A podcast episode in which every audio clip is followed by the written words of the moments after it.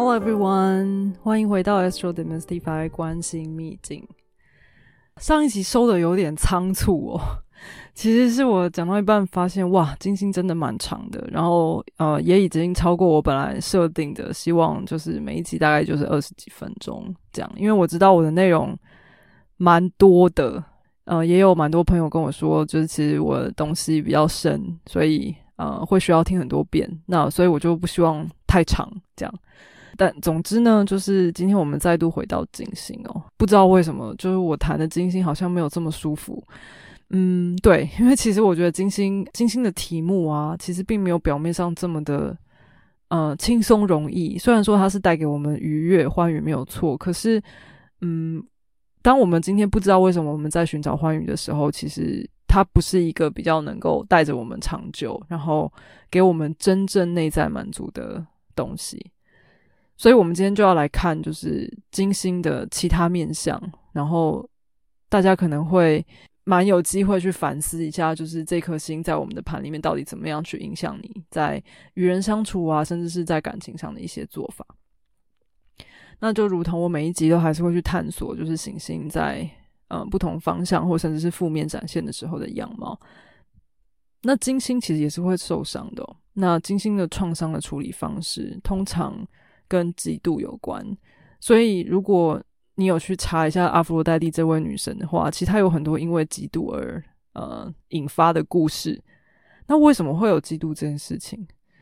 其实大家想象一下，今天当我们爱上别人的时候，或者也不要到爱上，当我们对别人产生了一种好奇、产生热情的时候，我们其实就放弃了一部分的自己啊，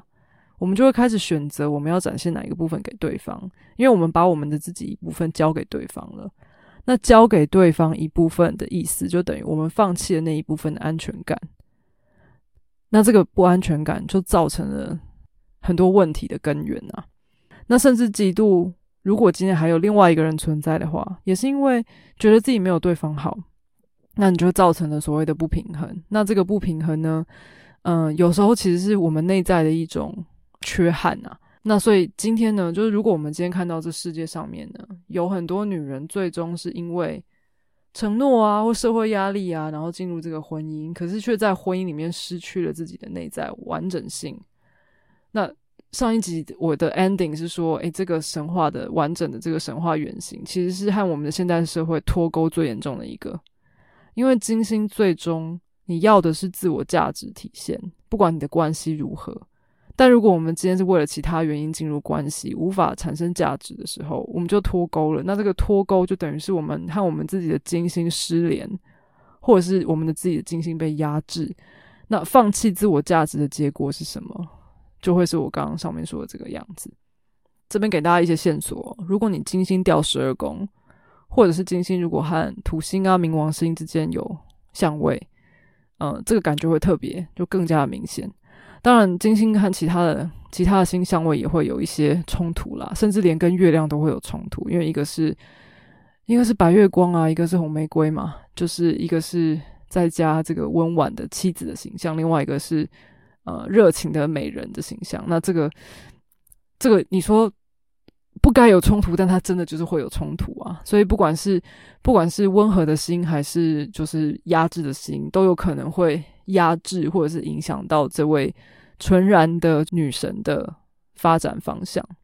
讲到这个与社会脱钩的这个女神、女人的神话原型这件事情呢，我想推荐大家一本书哦，是一位就是研究荣格的心理学家写的，然后它叫做《与狼同奔的女人》。这本书已经很很老了，它是一本探讨女性内在原型的经典之书。那如果你对以上这个议题有兴趣，可以去翻一翻哦，因为里面是透过。各种类的童话，然后从童话里面的女主角去分析她，然后找出我们内在被压抑的那个野性。那这个野性并不是，呃，并不只是放荡的那个野性，而是我们到底生出来的时候原本的需求，我们的渴望是什么？那很多时候就是在社会的影响下，我们的教育下，就是被压制了很多东西。那这本这本书就是去探讨了我们内在的原型。去找回我们真正的需求。当然，我们要活在这世界上，我们还是需要有一些呃表达的方式，但是去认出我们内心那个真正的原原始的自己，其实是一件很有意义的事情。好，那呃，刚刚讲到嫉妒这个情绪，还可能还会有猜忌这份情绪。那这份情绪爆炸的时候呢，它可能就会让我们内在的这个精心能量发疯。精神能量发疯会发生什么事情呢？会变得极度的以自我为中心，然后会想要开始起一个竞争的意念。为什么？因为我要维持自己的形象，我要维持我自己的价值。当他发疯的时候，他会不择手段的想做这件事。大家有没有想到，就是某一些童话故事会有镜子啊镜子啊，谁是世界上最美的女人？然后当发现哎不是我的，是白雪公主的时候，这位后母就崩溃，那就要不择手段的把白雪公主除掉，因为她想要是世界上最美的女人。这其实就是一个很精心的展现哦。因为他虽然爱代表爱与美，但是他也跟就是木星要一直当王一样，他也想要一直是那个最爱最美的那个人。所以当他不是的时候，他其实也一样的可以很阴险，可以很狡诈。所以他的负面印象会是一个很蛇蝎美人的形象。但无论如何呢，他还是有高度美感和智慧的。所以他的狡诈阴险，他可以用充满策略的方法算计别人，来达到他要的这个平衡。所以其实天秤座是可以做这件事情的。所以为什么说天秤座八面玲珑，很有策略，可以做外交，就是因为这样，他其实是用高度的美感和智慧去包装他后面这一大堆的情绪。好，那关于这一点呢，其实有个很有名的神话故事，就是这个金苹果的事件。那这个故事，我觉得也来讲一讲故事，因为已经有点这个话题有点严肃了，我们来讲个故事吧。那呢，曾经呢有一个这个英雄佩琉斯和海中女神瑟提斯瑟提斯的婚宴，然后呢，这个婚宴呢，因为是天神宙斯撮合而来的，因为天神嘛，所以当时呢邀请了一批神级比较高的神父赴宴，但是呢唯唯独有一个神没有被邀请到，她是一个管辖纠纷的女神，叫厄里斯 （A Aris E R I S）。他其实是要逆成星之类的，但是呃也算是小行星的其中一颗。但总之呢，他没有被邀请到。那他觉得很冒犯啊，很被冒犯啊，所以他就不请自来。然后他什么都没有说，他就在宴席里面留下了一个非常漂亮的黄金苹果。然后呢，上面就刻了一句话，叫做“献给最美丽的女神”。哇，问题来了，你可以想象这个金苹果是不是会引致各种纠纷？他果然是管纠纷的，非常合理。好，那在场问题就来了。当时有三位神级最高也最美的三位女神，第一位是雅典娜，战争女神；然后阿佛洛黛蒂，爱神；赫拉，天后。哇，他们三个就卷进了这个金苹果导致的纠纷。他们就是在探讨说，到底谁可以拿到，谁是最美丽的女神。那他们当然就要求，就是现场最德高望重的宙斯来评断，到底谁可以获得它。那你也知道，宙斯这个人也还蛮挺聪明的，对不对？他根本不想做这件事情，所以他就说：“好，那我找这个英俊潇洒、一表人才的王子，这个 Paris 来做这个 judge 好了。”然后呢，后来呢，他们就跑到这个这个王子所在的地方，就是去找他评断到底谁是最美，然后谁可以获得这个金苹果。那他们三个当然都分别给他一些保证，比如说天后就答应他说，让他成为就是可以统领统领世界的国王。然后雅典娜，因为她是她除了是战争女神之外，她也是智慧女神啊，所以她保证可以让她成为世界上最聪明的人，而且给她最高的军功，又智慧又有功勋啊。但是阿佛罗黛蒂什么都没说，他只说我可以让世界最美的女人爱上你，就是海伦。最后呢，这个大家都知道，这个结果就是 Paris 就选择了把这个苹果送给了阿佛罗黛蒂，因为他当时认为，不管是军功，还是聪明才智，还是统统治世界，他都可以透过其他管道得到，只有人心不可以，爱情不是每天都可以遇到的，所以他选择了。在当下，他认为爱情是他眼下最有价值的事情，所以他就选择了阿佛代蒂，然后把他这个给了他。但是他却忘记这种爱情是烈火般的爱情啊，有可能星火燎原，一发不可收拾。这个金苹果的故事，也就是特洛伊战争和木马屠城记的前前传啊。就因为这个他跟海伦的这个 爱情烈焰般的爱情，最后因为这背后的各种的竞争啊、嫉妒啊，然后很可惜，就是也就燃烧殆尽了。这样，然后就更不要说这整个故事的起源，也就是因为竞争这一个金苹果而产生的故事。所以咯，当阿弗罗代蒂自己玩的很开心的时候，然后这边 A K A 就是把人陷入天雷沟通地火、燃烧热情的时候呢，Well，他其实是不计后果的。所以当事人也许可能会觉得说：“哎，我当时怎么会做这种事情？然后可能影响到了婚姻啊、家庭啊，甚至小孩。”但那个失魂的当下。嗯，其实往往我们如果往回头看啊，会让当事人之后得到很大的领悟和成长。因为当我们疯完以后，我们多多少少还是会去思考，为什么当下我们会做出可能比较不理智的行为，或者是不理智的决定。那不管这个当下的失魂，对于长远来说，到底是不是一段值得长久的关系？对。当然，这样讲呢，就会引来很多辩论啊。因为在这些疯狂的时刻，一定会有人受伤，也包括自己一定会受伤。但是，我相信大家也都够成熟，知道说有时候恶人的定义很难说。就是现在看似恶人的对象，可能在不同的时刻，然后可能在遇到不同的人的时候，也会变成对的。如果当他变成对的，而而这个人假设不属于我们的时候，当下的这些切割的痛苦，可能也只是为了避免长久的互相伤害。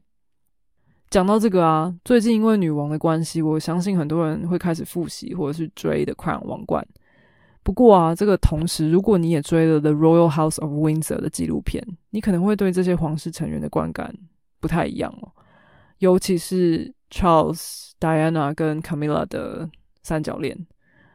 我相信没有人会否认戴安娜的魅力啊。我自己也觉得她非常有魅力。可是“魅力”这个字啊，其实是有魔力的咒语哦。然后她的魅力施展，很显然在皇室和她自己的丈夫身上是失效的，就没用。可是她把这个魅力目标转到社会大众和媒体，她非常大的成功。然后结论是什么？她从后者，就从大众和媒体得到了价值的肯定，全世界都爱她，人民的王妃，对不对？戴安娜王妃大家都爱她，唯独她老公不爱她，然后她家庭不爱她。可是，嗯，如果大家有去看的话，就是。对于其他的皇室成员来说，他这个角色对于皇室的影响其实很严重的。那就其他皇室成员被湮灭和牺牲了什么？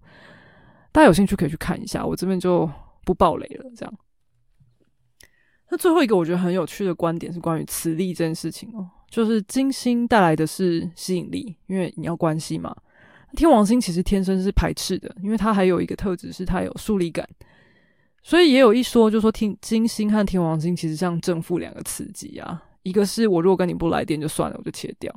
那另外一个是会想办法妥协，因为你妥协你才能达成平衡。所以说，其实天王星和金星之间，他们两个的平衡也是一个很大的议题。尤其是今天你的盘上如果有这两个的话，嗯，那天王星其实需要空间，也需要独立的。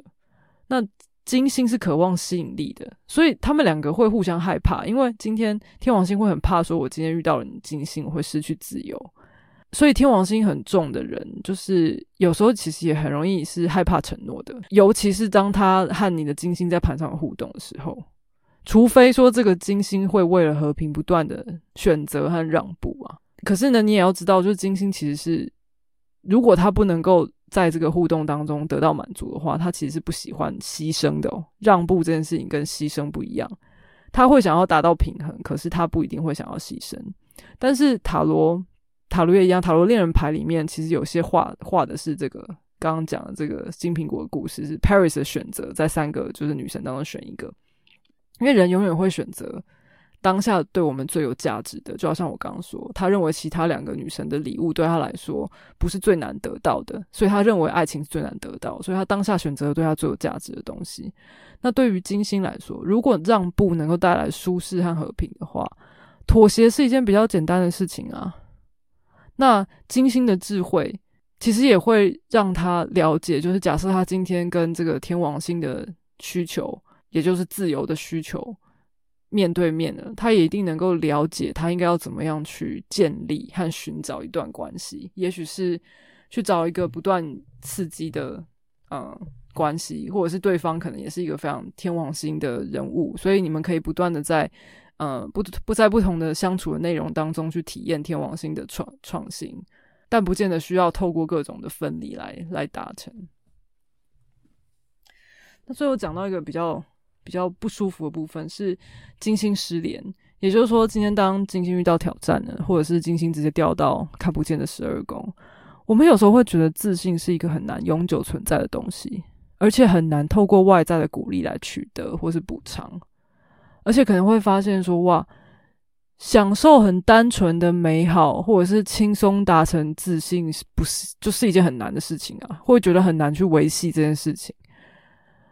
那尤其是当我们如果没有欲望，然后也不想要什么都不想要的时候，其实也就失去了跟金星的关系，可能会觉得很空虚啊，而且就是基本上对追求美好是无能的。我觉得当我们失去自我价值的时候，很可怕，就是因为我们会仿佛只有躯壳，躯壳没有灵魂，那内心那个失落感就会无处无处安放。有一个比较严重的状况是，当我们发生这件事情的时候，有一个做法是可能会开始从外在去求取价值，然后会从物品或别人身上投射。但是这件事情最可怕的事情是，当你失去了物品，或者是当这个别人再也不能反映自己价值之后，你的自我就彻底不见了。那失去自我最可怕的结果，就是你可能连活着的动机和理由都没了。所以这是为什么我觉得自我价值很重要的原因。那。尤其对于金星被压制的人来说，就是这个有时候也需要遇到一次彻底的够了的体验。你觉得你再也不能被踩在脚底下了，然后你才能够重新触发和找回这个自信，或者去找到说要怎么样在自信摇摇欲坠的时候把它重新扶好的方法。那这里啊，就是金星其实有能力的，因为它这么会包装，对不对？它其实是有能力清醒的。但我这边要说，如果你在这种时候，就是还遇到了海王星的时候，海王星是一个爱牺牲的能量，有时候要警醒一些哦。就是因为拿回金星是一件很重要的事情，就是我希望大家可以多多利用金星这个美化以及就是凡事往好处想的这个取悦人的这个实力，也用在自己的身上，去找回这个价值，而不是被人拖着走，或者是觉得牺牲也是一种爱。这如果模糊了这两个观念。我会觉得蛮不值得的。那老实说啊，研究金星是一段很纠结的旅程。然后我觉得其实跟我最近发生的事情也算蛮共识的。因为身为一个女人啊，我觉得很多时候我们甚至会自主的在关系里面妥协啊。那金星的表面毕竟就是会说嘛，一层迷雾。所以到底是什么是爱啊？什么是美啊？就是其实它是无法确切定义的，然后所以也只能众说纷纭呐。那而且金星啊，就是即便是关系的话，它也是只要和别的行星有相位有关系，就会再为再把别的能量上一层磨薄纱，或是别人也会在他身上就是呃产生效用。所以金星带来的功课啊，很多人关注，但是真的蛮难的，因为很复杂，而且我们有时候会自己看不清楚，就是这些。这些情绪、这些力量，然后很多时候我们会觉得这些东西都无法控制。好，那另外呢，我想有一个小分享啊，就说在在这个准备金星的内容的时候，我也发现，就是在我们的十颗主要的行星当中，呃，其实只有月亮和金星是明确的，就是比较女性和阴性的形象。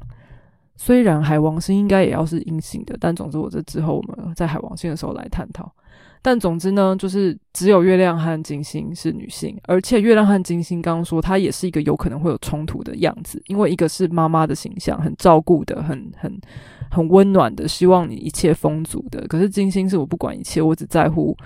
当下的爱，然后取悦自己的这个部分。好，那在一九七三年之后，为什么要讲这件事？因为一九七三年之后呢，就是开始有占星家把。水星和木星之间的小行星带里面的小行星拿出来探讨。虽然说这个小行星带呢有一万两千颗星，但是呢，最早发现的四颗星呢被取了这个四位女神的角色，一个是古神星，就是迪米特或者是 Ceres，然后一个是智神星 Pallas 或者是雅典娜，就刚刚说的这个战争与智慧女神，然后还有第三个是婚神星，就是天后赫拉或者是 Juno。第四个是造神星，就是 Vesta 或者是 Hestia。那它其实就是也是四位希腊罗马神话里面的女神。那这四位女神呢，我觉得有一点点像是阿佛罗代蒂，或者是这个月亮的延伸哦。它也让我们原本以男性角色为主的盘上增添了一些阴柔的能量。那我刚刚前面讲到 Charles 就是查尔斯，在查小行星的时候，我还发现一个很意外的资料，就说他的金星其实和两颗小行星合相，这两颗小行星的名字分别就是卡米拉和 Parks，不觉得很恐怖吗？如果这样疯狂的巧合啊，带着一种宿命性的话。那我也想让大家思考一下，你在这三个人的纠葛当中，如果你现在用这整个人的场合、人生场合来看，到底谁才是第三者呢？总之呢，我现在还在这个小行星的部分，我现在还在研究的阶段啊。不过我觉得，因为金星真的很多样，它的面相面纱蛮多面的，然后再加上就是小行星，嗯，大部分的小行星都是以女神的样子。出现的，所以我自己的体会，我觉得，因为金星很模糊啊，如果加上一些小行星的体型，或者是或或许啊，可以把一些议题再更明确的点出。所以我在考虑说，是不是也可以来做一下小行星的题目？那不知道大家觉得如何呢？Anyway，我现在也没有答案哦。那总之呢，嗯，如果要做一个很快的结论的话，就是大家一定要记得，金星其实不是要追求。感情本身哦，虽然它跟感情本身有很多关系，它真正追求的是从感情当中淬炼出来的、反映出来的自我定义和价值。这个价值才是他真正要的东西。希望这两集金星呢，可以带给大家一些反思和启发。那最后就请大家多多继续支持喽。那一样，嗯，有兴趣找我，请到 Facebook 粉丝页 Astro Demystify。留言给我，然后任何的想法、建议啊、个人咨询都欢迎来留言给我。那再一次谢谢大家喽，我们下一次见，拜拜。